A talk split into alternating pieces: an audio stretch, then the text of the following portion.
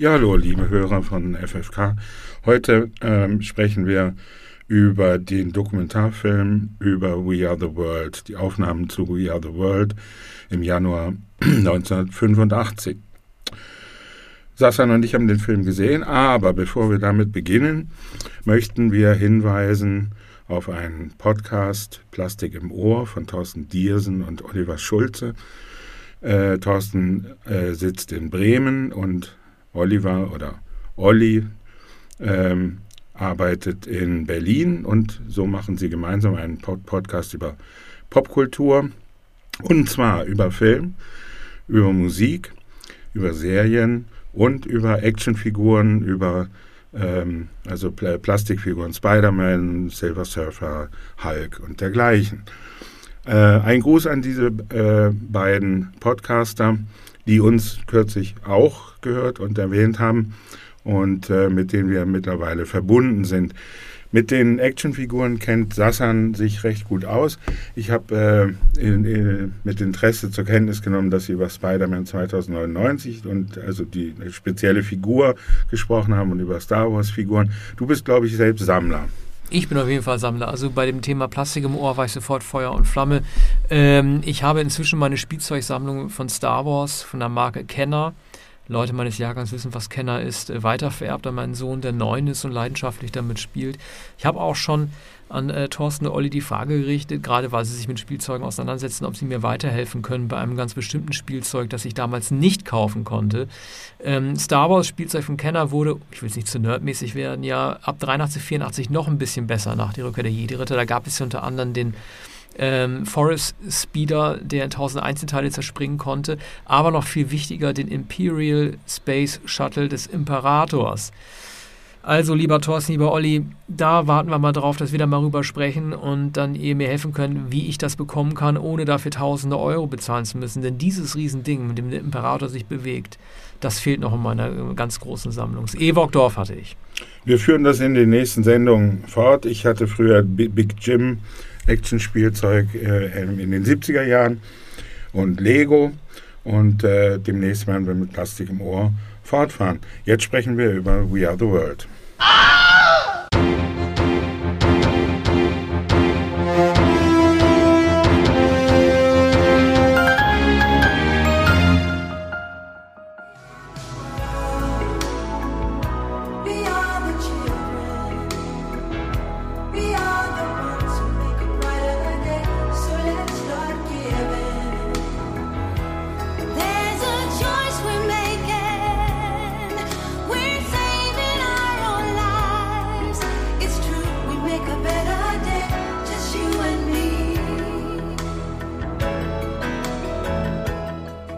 Gut, machen wir jetzt weiter mit ähm, The Greatest Night in Pop, der Doku zu We Are the World, zu sehen auf Netflix. Mensch, was hat uns da Spaß gemacht zu gucken? Arne und ich haben uns sehr lange darüber unterhalten im Vorfeld dieser Sendung. Ähm, ich habe natürlich We Are the World verglichen mit Band Aid und Do They Know It's Christmas, was einen Monat vorher ungefähr aufgenommen wurde. Habe diese beiden äh, Kollektive auch gleich verglichen. man sieht ja bei Band Aid, dem britischen Pendant, dass es sehr viel jünger aufgestellt ist, sehr viel mit aktuelleren Acts mit äh, Culture Club, Spendau Ballet, Mitch Ure, der Mitorganisator gewesen ist von Live Aid, also sprich von Künstlern, die wenig später schon gar keine Rolle mehr spielen würden, sondern im Gegensatz halt zu der We Are the Well-Kopierung von Lionel Richie äh, so aufgestellt ist, dass das, ich will nicht sagen, dass viele von den Haspins wurden, aber wie mein Kollege Stefan Rehm von Musikexpress mir erklärt hat, man hat auch deshalb bei Band Aid auf jüngere Künstler ähm, zugegriffen, weil man sicherstellen wollte, dass das ein Hit wird. Das war eine britische Chartslogik zu denken, wir müssen New Romantics mit im Feld haben, auch George Michael und so weiter, fragen nicht Queen an, Queen waren ja sauer, sondern zum Beispiel äh, auch nicht Paul McCartney oder die Stones, die man ja ähm, USA for Africa hätte gegenüberstellen können, sondern nimmt vor allen Dingen Jüngere. Bevor ich an dich übergebe, äh, Arne, Bob Dylan, zu dem wir es ja sicherlich viel äh, sagen können. Also es wurde ja das Schild angebracht vom Aufnahmestudio. Leave your ego at the door. Es durften keine Manager rein. Es durften nie keine Vertrauten rein. Und da frage ich mich, wenn Bob Dylan sein Manager da mit, mit reinnehmen dürfen, der hätte ihm ausgeredet, die ganze Sache zu machen. Der arme Bob Dylan, der stand da wie ein kleiner Junge. Wie hat Bob Dylan das nur ausgehalten, mit keinem zu reden über einen Zeitraum von sechs Stunden, wie tapfer das ist? Wenn der Manager dabei wäre, hätte der gesagt, komm, das können wir uns nicht antun, du fühlst dich nicht wohl, wir müssen hier raus. Und eine Sache noch, Bob Dylan, ist meine persönliche Beobachtung, ist der einzige der Künstler von der gesamten USA for Africa-Riege, der es geschafft hat, einen schlechten Auftritt hinzulegen und diesen schlechten Auftritt bei, mit dem Live-Aid-Konzert sieben Monate später in Philadelphia sogar noch zu toppen. Weißt du, als er da mit Ronnie Wood und Keith ja. Richards auf der Bühne stand und die Seite gerissen und Keith Richards getan hat, als wieder Luftgitarre spielen, um das zu übertünchen. Also, das muss man erstmal bringen, so wie der arme kleine Bob Dylan, erstmal einen schlechten Auftritt im Studio zu machen und dann einen noch schlechteren auf der Bühne. Ja, das kann eben nur Bob Dylan. Und Bob Dylan äh, Mitte der 80er Jahre, was hier in dem Dokumentarfilm auch erwähnt wird, oh, keine so gute Phase. Es äußern sich ja einige Talking Heads, einige Beteiligte, voran äh, Lionel Richie, Bruce Springsteen, ähm, äh, Kenny Loggins und Huey Lewis, äh, Cindy Lauper auch. Ähm, und aus dem äh, daraus und einige der Beteiligten, der die äh, Kamera geführt haben in dem Studio, vier Kameras haben das aufgenommen. Aus, aus diesem Footage ist nun der Film entstanden. Ähm, und ein viel wird äh, aus dem aufkommentiert. Es gibt Fotos, aber vor allem gibt es eben die Filmaufnahmen, sowohl von dem Unisono-Auftritt, äh, wo also 47 Musiker zusammenkam. Äh, es war, wurden keine Oktaven verlangt, es wurden äh, alle sollten zusammen singen und ohne Spirenzchen sozusagen. Und dann gab es noch die einzelnen Strophen, die einigen zugeteilt wurden, darunter natürlich Michael Jackson, der mit Lionel Richie das Stück komponiert hatte, Quincy Jones dirigierte, ähm, äh, Willie Nelson, wie von dir erwähnt, äh, Bob Dylan, Cindy Lauper, Diana Ross, ähm, Dion Warwick, äh, Kenny Loggins auch, äh, Joe Perry von Journey. So, das wird alles auch gezeigt und es werden auch die Soli gezeigt. Nun ähm, zu, zu dem Manager Albert Grossman von äh, Bob Dylan, der hätte natürlich vorher sagen müssen, vor dem 25. Januar 1985, dem Tag der Aufnahme in Los Angeles im AM-Studio, dass sie das nicht machen wollen. Und, und Dylan hätte sagen müssen, dass er das nicht machen will. Äh, dass es ihm nicht behagte, mit so vielen Menschen in einem Raum zu sein. Es sagt auch jemand, der, ich glaube, der, äh, jemand, der mit der Tontechnik zu tun hatte oder der jedenfalls anwesend war, dass es dass Dylan sich unwohl fühlt, dass er die Situation nicht kannte, dass er mit so vielen Leuten im, im Studio war und schon gar nicht mit, äh, mit, mit äh, so, äh, solchen Berühmtheiten. Die er, er war völlig schutzlos. Er war ja komplett schutzlos. Ja, ich glaube, ja, aber du siehst aber, ihm doch an, ich, ich, ich glaube, er hat gar nicht geahnt, was das bedeutet, mit den Leuten im Chor zu singen und einer von vielen zu sein. Also man sieht mhm. ihm doch an, wie ihm das Gesicht zerfällt und wie er merkt, was kommt denn da auf mich ja. zu? Er, er ist ja auch. Erzähl, Entschuldigung. Er hatte sich auch vorher mit dem Text nicht befasst. Das galt für die meisten. Er hatte das Textblatt oder äh, also den gesamten Text und seine Strophe war dann wohl markiert worden. Und er wusste nicht, wie er es singen sollte. Ähm, denn er hat natürlich die anderen konventionellerweise ähm, geschmeidigeren Stimmen gehört und den, den Stimmumfang, sagen wir, von Sandy Lauper, von, von Diana Ross sowieso äh, auch einen glänzenden Auftritt von, von Joe Perry, auch das Knödeln von Willie Nelson, wunderbar. So, jetzt wollte er nicht mit der typischen Dylan-Stimme singen. Stevie Wonder hat ihm am Klavier vorgespielt und vorgesungen mit, ein, mit äh, imitierter Stimme. Also er hat die Stimme Dylans nachgestellt, wie er es singen sollte, nämlich das typisch genäselte, äh, das typisch ähm, äh, aufreizend lässige. So, das, das hat Dylan dann schließlich auch gemacht. Also vielleicht keine große Gesangsdarbietung, aber unverkennbar Bob Dylan, so wie Springsteens ziemlich heiserer, gepresster Vortrag, unverkennbar Bruce Springsteen ist. Ja, also mir hat ja am besten gefallen Willie Nelson, auch wenn äh, es kaum Fokus auf ihn gegeben hat. Ich mag seine Stimme einfach, ich finde die Passage, die, die, er gesungen hat, gut. Ich finde, es ist meiner Ansicht nach ein bisschen zu starker Fokus auf die Rockröhrenfraktion gelegt worden. Es wurde sehr viel Aufwand betrieben, Huey Lewis zu zeigen, wie er mit letzter Kraft seine Zeilen singt. Danach Cindy Lauper, die sich auch ein bisschen stark in den Vordergrund äh, drängt und so laut ähm, singt, dass man Kim Carnes gar nicht mehr hören kann. Also dieses Rock-Trio, Rockröhren-Trio, fand ich schon ein bisschen enervierend. Aber äh, so ein paar andere Sachen, die mir aufgefallen ist, äh, die, Geheim, äh, ähm, die Geheimnistuerei, mit der man versucht hat, alle ins Studio zu bringen, was ja auch funktioniert hat. Heute würden alle, alle darüber twittern. Es wäre in heutiger Zeit nicht mehr möglich, diesen Geheimbund an Leuten da irgendwie zusammenzubringen.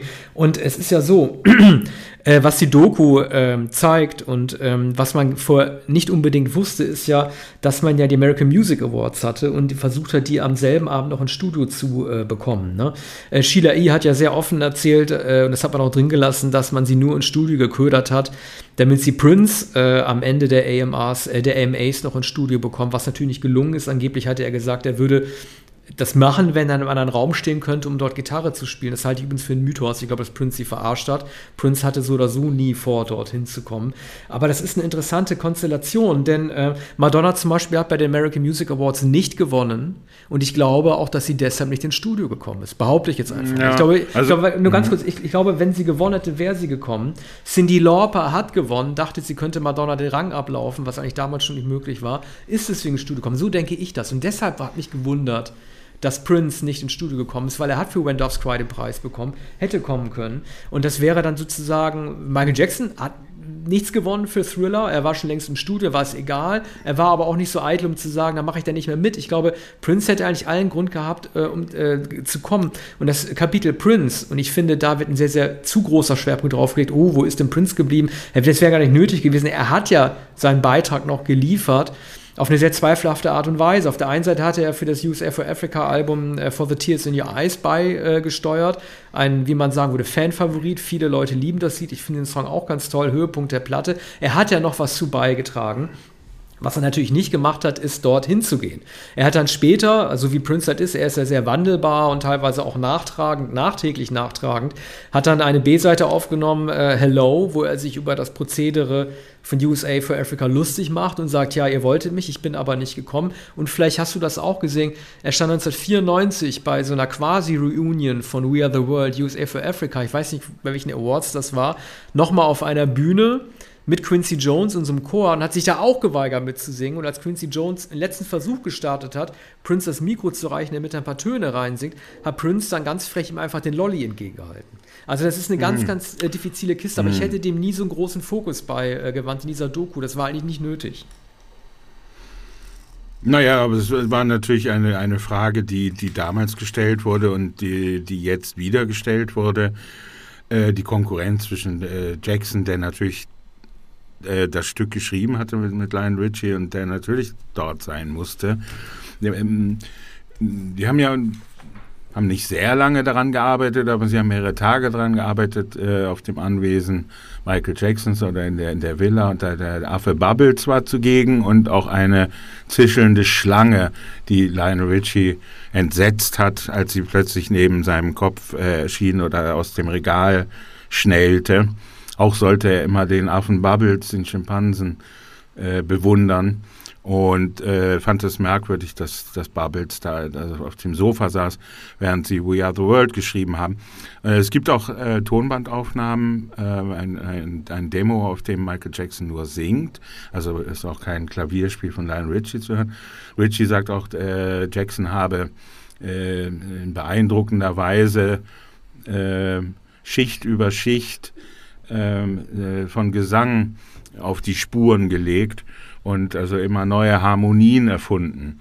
Und Richie, der natürlich Klavier spielen kann, sagte immer so, er, konnte nicht spielen, aber hat das alles gesungen, wie man, wie man das äh, selten oder gar nicht gehört hat. Ja, das, das war übrigens sehr, sehr mhm. mutig. Äh, ähm, entschuldige, also Lionel mhm. Richie hat sehr offen gesagt, dass Michael Jackson kein Instrument spielen kann. Ja, das hat er, und, hat er äh, gesagt. Ja, das hat er ja. gesagt und äh, viele bestreiten das ja. Viele sagen, mhm. nein, Michael Jackson ist so mit Gesang oder seine Stimme ist das Instrument oder er ist so mit mhm. Bewegungen beschäftigt, dass er deshalb nicht spielt. Und es gibt Fotos von Michael Jackson an dem Piano, aber mhm. er, ist, er ist kein Instrumentalist. Das ist einfach so. Vielleicht kann er Klavier spielen, aber er ist nie als Pianist in, in Erscheinung ja. getreten. Ich meine, Lionel Richie hatte natürlich auch äh, der war natürlich der Mann der Stunde. Also ich, ich, er hat äh, die Moderation von den American Music Awards sehr gut gemacht. Ich habe ihn als Moderator ja noch nie erlebt. Ich kenne keinen Musiker, der als Moderator so gut aufgetreten ist wie er. Also äh, wirklich, also äh, Respekt. Und äh, man darf nicht vergessen, er hat ja und sei es auch ähm, unberechtigterweise das hart umkämpfte Jahr 1984 mit dem Grammy des Jahres abgeschlossen. Ich glaube, die Grammys wurden da noch nicht verliehen. Er konnte es nicht wissen, dass er das Grammy aber 84 kriegen würde. Aber Can't Slow Down war doch nun wirklich, also wirklich bei weitem nicht von der Qualität wie Born in the USA oder ähm, äh, Purple Rain. Also noch nicht mal wie Private Dancer. Das ist ja, krass. Also wie, wie mächtig der gewesen ist. Ja, also Can't Slow Down war vor allem eine Platte von 1983. Ich weiß es, denn ich habe, glaube ich, äh, im frühen Frühjahr 1983 diese Platte gekauft. Ja, aber die waren im selben hm. Grammy-Jahr. Ja, ja, natürlich, ja, natürlich. Aber die, diese unmittelbare Konkurrenz gab es natürlich nie. Can't Slow Down war 1983 ein, ein, ein, ein gigantischer Erfolg in den USA und auch Platz 1 der Charts. Und so werden ja auch die Grammys vergeben und die American Music Awards auch. Nur gab es damals so viele, ähm, so viele Millionenseller, äh, dass man sich gar nicht entscheiden konnte. Ne? Let's Dance. Und ja, auch. Aber dann allein die amerikanischen Platten. Ein amerikanischer Hardrock-Platten. Also Toto. Äh, Joe Perry von Journey, ja, Toto. Mhm. So, die hatten da keine Chance, weil Jackson so groß war, weil Lionel Richie so groß war. Äh, weil sogar Cindy Lauper so groß war. Madonna übrigens äh, sollte nicht eingeladen werden. Man hatte sozusagen die so. Wahl zwischen Cindy Lauper, die den großen Erfolg mit Girls Just, Just Wanna Have Fun 1983 hatte. Und äh, da hat man gesagt, entweder Cindy Lauper oder Madonna. Da wollte man nicht beide. Man, man hatte, man hatte Di, äh, Diane Ross, man hatte Dionne Warwick. Äh, übrigens war ja auch äh, Whitney Houston schon im Schwange und ähm, war nicht eingeladen worden. Stimmt. Und, und die Einladungen mussten natürlich eine Weile vorher verschickt werden. Der, deshalb kam Bruce Springsteen, äh, der äh, die Born in the USA Tournee gerade abgeschlossen hat, der aber an dem Abend, der nicht zu den American Music Awards äh, kam, äh, wo er im Übrigen auch gar nicht ausgezeichnet wurde, glaube ich. Das war ihm egal. Er hatte ein Konzert in Buffalo. Am, am, Vorabend hatte er ein Konzert in Buffalo und flog dann zur Westküste, um am Abend in dem Studio zu sein. Und äh, stand äh, manchmal auch etwas äh, unbeholfen herum, aber er ging äh, schließlich ähm, während einer Pause auf Bob Dylan zu und sagte, hey Dylan. Denn er hat, hatte ihn schon in, in, in sein ganzes Leben, in, schon seit den frühen 60er Jahren gehört und für ihn war er immer Dylan. Ja, aber stell jetzt, dir mal vor, hm? äh, die ganzen Manager und Agenten hätten da mit drin sein dürfen. Das wäre ein ganz anderer Abend geworden. Ich meine, allein die Tatsache, ich glaube nicht, also wir kennen es ja beide mit Studioaufnahmen nicht so gut aus wie die beteiligten Künstler, aber ich glaube, keiner von denen hätte gedacht, dass man um 23 Uhr ins Studio geht und um 6 Uhr dann noch immer mit den morgendlichen ja. Aufnahmen für Bob Dylans Part irgendwie beschäftigt ist. Ja. Also, wie, wie man da, wie die sich Pizza bestellt haben oder sonst welche Sachen und wie man einfach damit klarkommen muss, zu warten als Star. Mhm. Das muss auch total anstrengend sein. Du musst dich hinsetzen ja. oder Bob Dylan-mäßig mit keinem reden. Äh, das wurde ihnen ja auch zur Last. Also es, es hieß, äh, Cindy Lauper sei recht aufsässig gewesen. Ihr Freund hat allerdings bei den American Music Awards gesagt, äh, oder vorher schon, sie, sie soll es nicht machen, das werde kein Hit. Also er hat schon ähm, Kassette bekommen mit dem Song. Und äh, der andere äh, Unruhestifter, wie, wie, wie da gesagt wird, war Stevie Wonder, der wohl recht ungeduldig war und da nicht so lange sitzen wollte. Ray Charles übrigens war die Ruhe selbst, hat dann zwischendurch noch äh, eine Gospel-Version von We Are the World gespielt. Aber äh, Wonder war, war wohl äh, etwas nervös und äh, hatte vielleicht auch äh, Sonderwünsche, aber er hat ja auch Dylan dann sehr schnell äh, beraten. Und äh, man, man sieht das, das dauerte vielleicht zwei Minuten, dann hatte Dylan das aber auch äh, begriffen, wie er das singen sollte. Aber so, äh, Lionel Richie sagt, er, er musste kleine Brände löschen, er musste manchmal vermitteln, äh, man sieht natürlich. Das hätte ich gerne gesehen. Hätte ich ja, gerne gesehen, aber weil er ja. selber produziert hat, äh, sieht man das mhm. natürlich nicht. Ne? Es war ein sehr, sehr, sehr harmonischer Zusammenschnitt mhm. von vielleicht teilweise nicht so gelungenen, äh, was heißt nicht so gelungenen, aber nicht so offensichtlichen Paarungen. Also es kann ja auch sein, dass manche beleidigt gewesen sind, kein Solopart zu haben. Keine Ahnung, Lindsay Buckingham, der so ein bisschen aussieht wie Eraserhead äh, zu der mhm. Zeit, der singt ja zum Beispiel keinen Solopart. Ja, das stimmt, das stand auch weiterhin. Harry Belafonte äh, hatte übrigens auch einen ganz kleinen Part. Harry Belafonte hat das ja organisiert. Der Grund, weshalb sie da waren, war, dass Harry Belafonte sagte, jetzt singen die weißen Engländer für, für die äh, Afrikaner ja. und wir, wir haben aber keine ähm, schwarzen Künstler aus unserem Land, die Absolut für Afrika korrekt. singen. Und deshalb hat, er sie zusammengerufen. Aber Belafonte war sehr bescheiden im Hintergrund, übrigens genauso wie Willie Nelson und Billy Joel, der auch keine Strophe, eine ganz, einen ganz kleinen Part singt. Und Billy Joel war natürlich auch äh, mit An Innocent Man einer der erfolgreichsten Künstler, auch äh, Anfang 1985. Ähm, und ähm, eines wollte ich noch sagen. Ah, der Paul Simon war, war auch da und auch recht bescheiden an der Seite. Er hat allerdings den äh, lustigsten Satz gesagt. Er sagte, wenn hier eine Bombe explodiert, dann ist John Denver ja. wieder auf Platz 1. Ich habe mir auch ein paar lustige Sätze notiert. Also dieser ganze Film, den ich übrigens für sehr gut äh, halte, trotz der Produktion Lionel Richies, die halt die Krisen äh, ausspart, es gibt einige tolle Sätze. Also ähm, Kenny Loggins sagt, mir war nicht klar, was in Afrika los war, aber alles, was Michael anfasste, wurde zu Gold. Ja. Das, war, das war ein sehr offenherziger Satz, der, der gesagt hat, er war über Äthiopien nicht im Bilde. Man hat ja noch Bob Geldof dahin geladen, der wirklich sehr, sehr gut äh, die Leute versucht hat, wie so ein Co-Produzent in die richtige Stimmung zu bringen, neben Quincy Jones. Er hat am Anfang eine ein, ein, ähm, äh, Rede gehalten, ja, ja. in der er von, von seiner Reise nach Afrika berichtet. Und das tat auch total gut, mal so einen britischen Akzent zu hören, fand ich. Oder einen irischen, ich weiß gar nicht genau, wo er herkommt. Äh, dann Irland. Paar, hm. Irland, okay, dann noch ein paar andere lustige Zitate. Äh, Michael Jackson, äh, den man übrigens äh, die ganze Zeit mit Sonnenbrille sieht, der aber für den tatsächlichen Videozusammenschnitt des Songs die Sonnenbrille übrigens abgenommen hat. Das ist nur so ein kleiner Trivia nebenbei. Äh, er überlegt an einer Stelle, ähm, äh, wie er die Zeile zu Ende singen soll. Und da kriegt man einen sehr interessanten Einblick in so minimale Produktionsprozesse, die aber nicht unwichtig sind. Also er sagt, soll das heißen You and I oder soll das heißen You and Me? Ja. Und es ist ja eine Sache, die du, äh, wenn du Songtexte hörst hierzulande oder halt in den USA, da hörst du oft You and I oder You and Me was ist eigentlich der Unterschied? Und Michael Jackson sagt, okay, dann singen wir You and Me. It's much more soulful. Und das ist einfach interessant, dass man so diese kleinen Nuancen halt auch mitbekommt, warum man sich für bestimmte Wörter entscheidet oder nicht. Aber das Allerlustigste, darüber hatten wir ja auch schon geredet, war äh, der Satz, äh, ich glaube, es war ein Rich, den gesagt hatte, oder einer der Produzenten, Stevie Wonder ist ein Unruhestifter. Da frage ich mich, ja. wie soll das denn gehen? Wie soll denn mhm. ausgerechnet Stevie Wonder ein mhm. Unruhestifter? Also jetzt, ne, es ist klar, weil er blind ist, wie kann dann jemand ein Unruhestifter sein? Naja, Aber das erklären das Sie, genau, ich nicht das kommt so ja. verstanden. Das habe ich nein, nicht so verstanden. Nein, nein, nee, nein, nein, nein, pass auf. Das hab, ich habe mich gefragt, wie kann er ein Unruhestifter sein, wenn er blind ist? Weil ich meine, Unruhestiften, das assoziiere ich halt vor allem damit, irgendwie Sachen umzuwerfen, durch die Gegend zu rennen oder bewusst irgendwas zu zerstören oder irgendwie auf Leute zuzugehen, die man beeinflussen mhm. will oder sonst was. Aber man, man kann, ja, ja, mhm. aber genau, das hat sich dann ja im Laufe des, der Doku auch gezeigt, wie das gemeint gewesen ist. Er wollte halt als quasi Musical Director bestimmte Ideen halt einbringen oder Suahili singen, weshalb ja Waylon Jennings ja. Äh, auch gegangen ist, wo ich mich gefragt habe, halt, ja. wie hat sich Waylon Jennings danach nochmal dazu geäußert?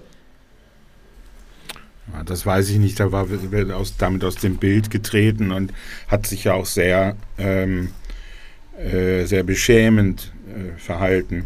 Fand es ist eine, eine, kleine Passage in dem Film, da wird wie beiläufig gesagt, aber äh, es ist ja nicht so, dass Waylon Jennings da fehlte oder er fehlte weniger als Johnny Cash. Willie Nelson war dabei, Chris Christopherson hätte man fragen können.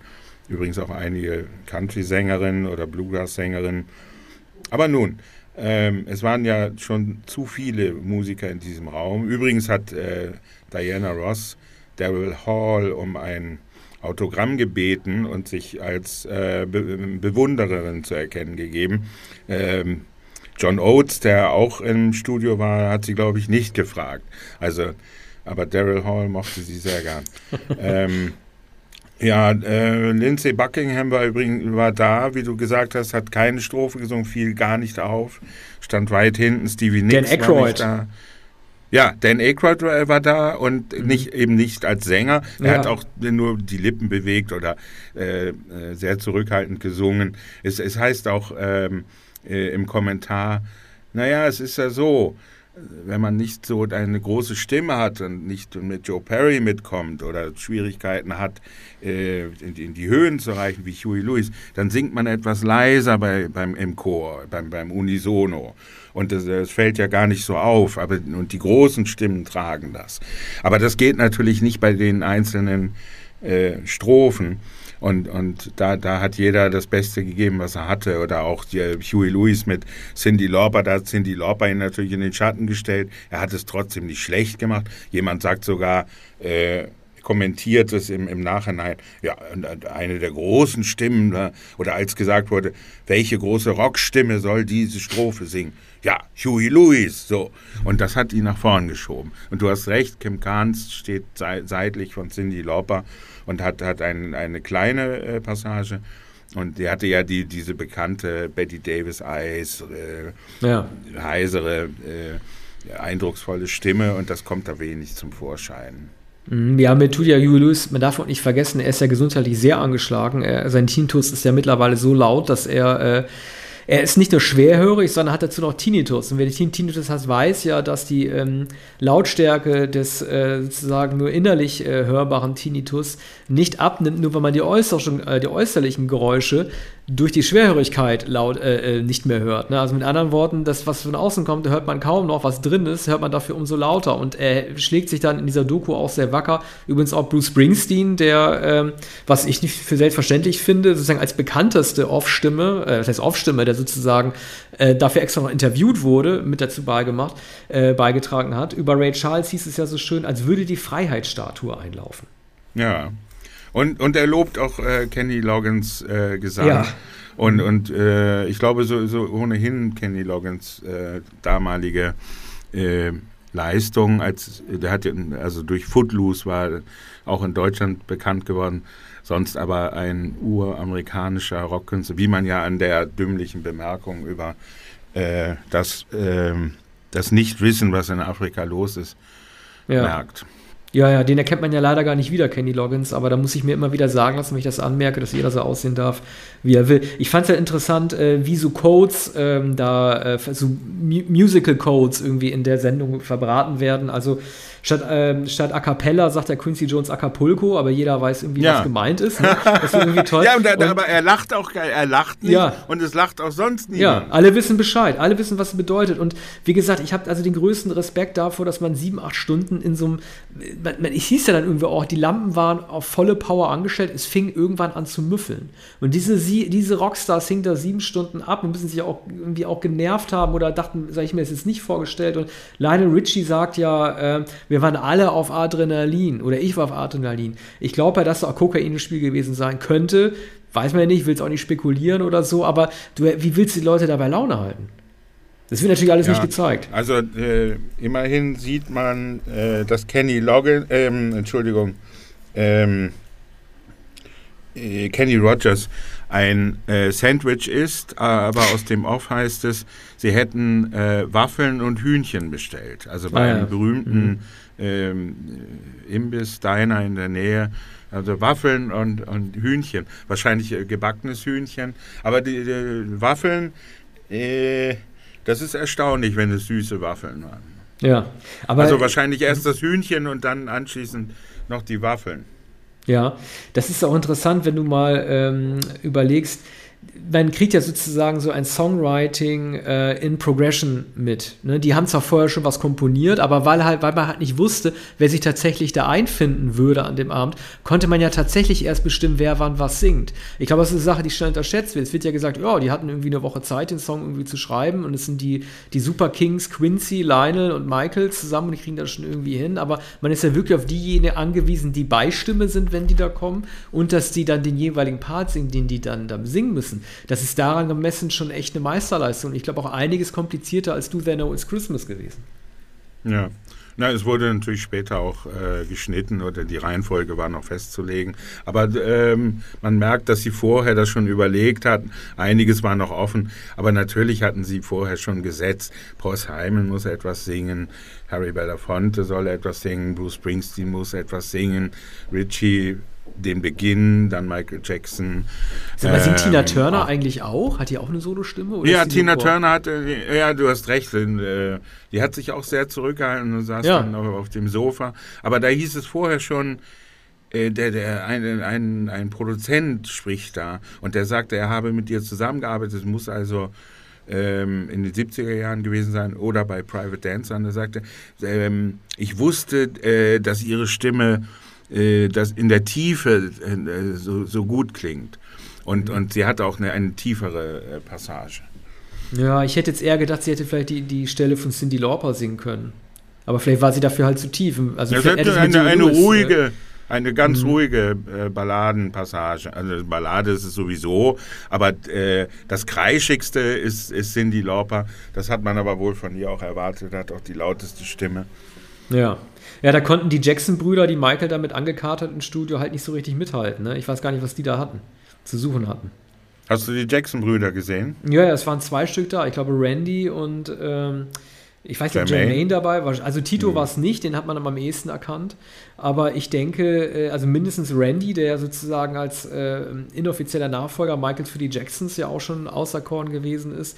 Ja, ich meine, die Jacksons hatten ja 84 die Victory Tour mit Michael Jackson. Das war die einzige ja. Gelegenheit, Thriller-Songs zu hören. Ich äh, erwähne es ja immer wieder und betone es. Ja. Das erfolgreichste Album der 80er Jahre und aller Zeiten, nämlich Thriller, mhm. hatte, ist das einzige, das keine eigene Tournee bekommen hat.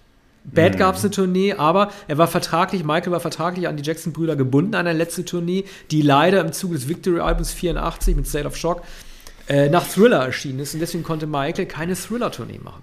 Der kann, mhm. hat nur ganz wenige Thriller-Songs bei dieser Jackson-Tournee vorgestellt. Also es ist wirklich, es ist ein Unikum in der Geschichte der Musik, dass das erfolgreichste Album der Welt keine eigene Tournee bekommen hat. Mhm. Ja, und es gab auch keine We Are the World Tournee. Später ja. gab es äh, Amnesty International Tourneen mhm. und äh, verschiedene andere Großveranstaltungen.